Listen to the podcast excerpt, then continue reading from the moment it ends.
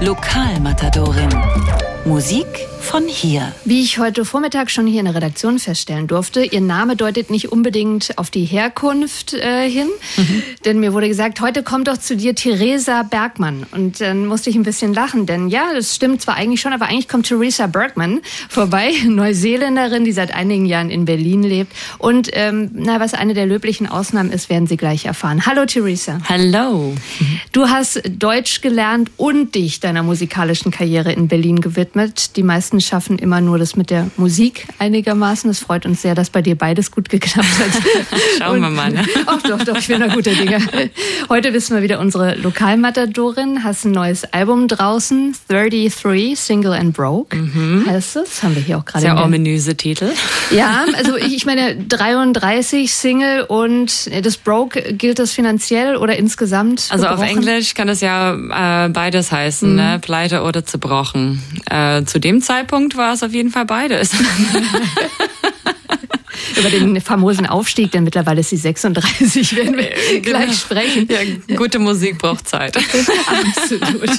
Ja, ich dachte wirklich so, als ich den Titel gelesen habe, ja, ähm, der wirkt schon ganz schön hart. Mhm. Ähm, und es ist ja auch so, dass du auf dem Album viele essentielle Themen ähm, ansprichst, mhm. die sich vielleicht besonders Frauen mit Mitte 30 so stellen. Welche waren es konkret bei dir?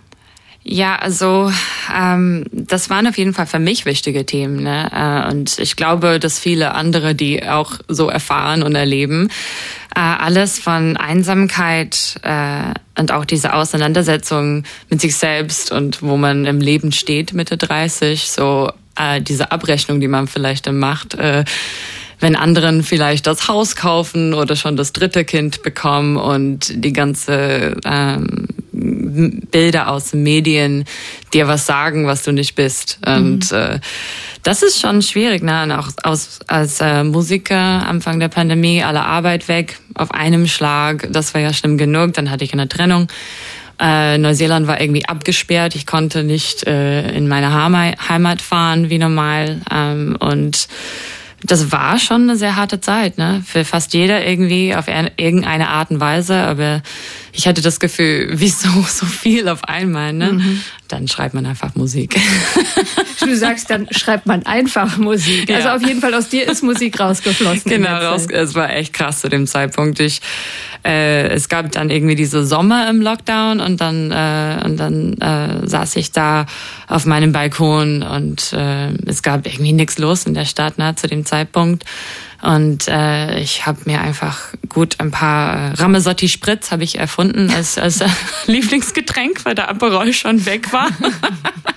und dann habe ich äh, ja ein Liebeslied oder ein trauriges Lied oder ein wütendes Lied nach dem anderen rausgegossen und äh, irgendwann kam, glaube ich, echt die, der Humor zurück und das habe ich auch mit eingearbeitet. Viel Ironie in den Songs auch und äh, war ein schöner Prozess von Reflexion für mich. Ja. Also wo du jetzt gerade die Ironie ansprichst, ähm, was mir auch sehr gut gefällt und was ich jetzt über die Monate immer wieder begleitet habe, war, dass du zu einigen Songs sehr lustige opulente, würde ich sagen, und auch bunte Videos gedreht hast. Mhm. Und ähm, naja, du lässt so eine Art moderne Marie Antoinette äh, entstehen. Ne? Also Herzogin von Österreich, wurde dann nach Frankreich verheiratet. Mhm. Es ging nicht ganz so gut aus wie vielleicht äh, geplant, was jetzt nicht am Kuchen lag, sondern eher an rollenden äh, Köpfen.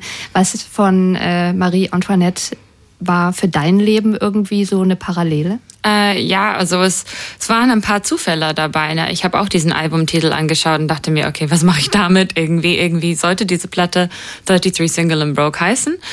Aber wie bringe ich das rüber, diesen Themen? Weil die waren natürlich sehr schwer und es war auch sowieso eine schwere Zeit. Und ich dachte mir, okay, so ein bisschen Unterhaltung kann man auch machen. Vielleicht macht das dann auch die Themen ein bisschen greifbarer oder ich kann sogar noch provokanter damit umgehen, bildlich, mhm. wenn ich sozusagen eine Schicht zwischen mir und den äh, Anhörer oder Zuschauer ähm, dahin stelle. Und das war diese Perücke eben und diese opulenten Aussehen von Marie Antoinette. Das ist eine Legende, die Frau äh, die steht für viele Sachen, äh, was nicht 33 Single and Broke sind. Ne? Eben das Reichsein, äh, voll viele Sachen kaufen können, Aussehen, Oberflächlichkeit vielleicht. Aber tatsächlich, als ich weiter geforscht habe ähm, über sie, äh, habe ich rausgefunden, dass ganz viel nicht gestimmt hat. Ne? Ähm, die hat auch diesen berühmten Zeil Let them eat cake nicht mal gesagt, sagen genau, die meisten ja, Historiker. Ja, ja. Und die waren auch, die war auch als Teenie einfach in Rollen gedrängt als Frau. Die musste irgendwie immer was erfüllen. Später war die dann übersexualisiert, auch während der Revolution in Frankreich äh, war die äh, instrumentalisiert und ausbenutzt als historische Figur, als Frau geschämt für ihre Sexualität. Äh, also ganz viele Themen, die immer noch relevant sind. Ne? Und ich dachte mir, okay, ja cool, dann machen wir so eine moderne Version davon. Ich liebe Konzeptalbum, äh, ich liebe Ziggy Stardust, David Bowie. Also alle Künstler, die irgendwie ein bisschen weitergehen. Ne? Und das habe ich versucht. Ja. Also es lohnt sich sehr, diese Videos anzuschauen von Theresa Bergmann. Mhm. Das kann ich Ihnen jetzt schlecht im Radio erfüllen. Das müssen Sie selber machen, indem Sie einfach mal ins Netz gehen. Wir genau. hören jetzt erstmal einen Song aus dem neuen Album von Theresa Bergmann, nämlich Swallow, und sprechen danach weiter.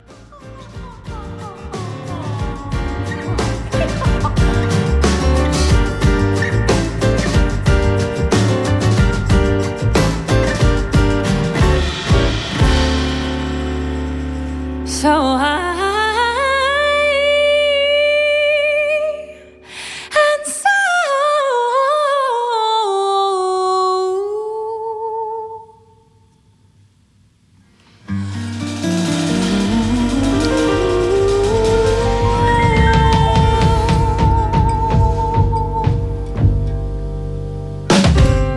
Theresa Bergman mit Swallow. Sie ist unsere Lokalmatadorin heute hier auf Radio 1. Theresa, ich muss es einfach so sagen, unfassbar tolle Stimme. Wenn du das selber so hörst, denkst du dann auch innerlich, also ich habe schon ganz gut gesungen.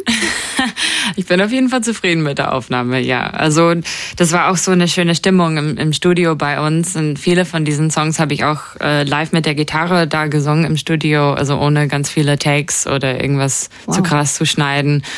Ähm, es war ja ein bisschen oldschool, aber ich denke auch deswegen so warm und nah und ja, ich finde es kuschelig. Absolut. Also die, die Platte ist relativ vielseitig, finde ich. So früher, wenn ich die beiden vorherigen Platten gehört habe, hätte ich eher noch gesagt jazzig. Also mhm. wer viel mit Jazz anfangen kann. Diesmal würde ich auch sagen, durchaus viel Folk äh, ja. dabei. Ne? Mhm. Ähm, also würdest, wie würdest du es denn beschreiben für die, die jetzt vielleicht noch ein bisschen mehr entdecken möchten? Ja, schon. Also ich würde sagen, dass es im Folk-Pop äh, eigentlich, ne? aber auch immer noch mit viele jazzige Harmonien drin. Äh, und soulige Momente auch. Aber ich denke immer ein bisschen an den Laurel Canyon und Kalifornien, 70er Jahre irgendwie, diese Zeit mit Graham Nash, Joni Mitchell, wie die alle Lieder miteinander geschrieben haben und, und äh, so warm miteinander im Studio aufgenommen haben. Das haben wir auch gemacht und das bleibt immer da, so, so eine handgemachtes. Mhm. Das ist das Folkige, ja. Also das Album von Theresa Bergman heißt 33, Single and Broke. Leichter Zungenbrecher, wie ich gerade feststelle.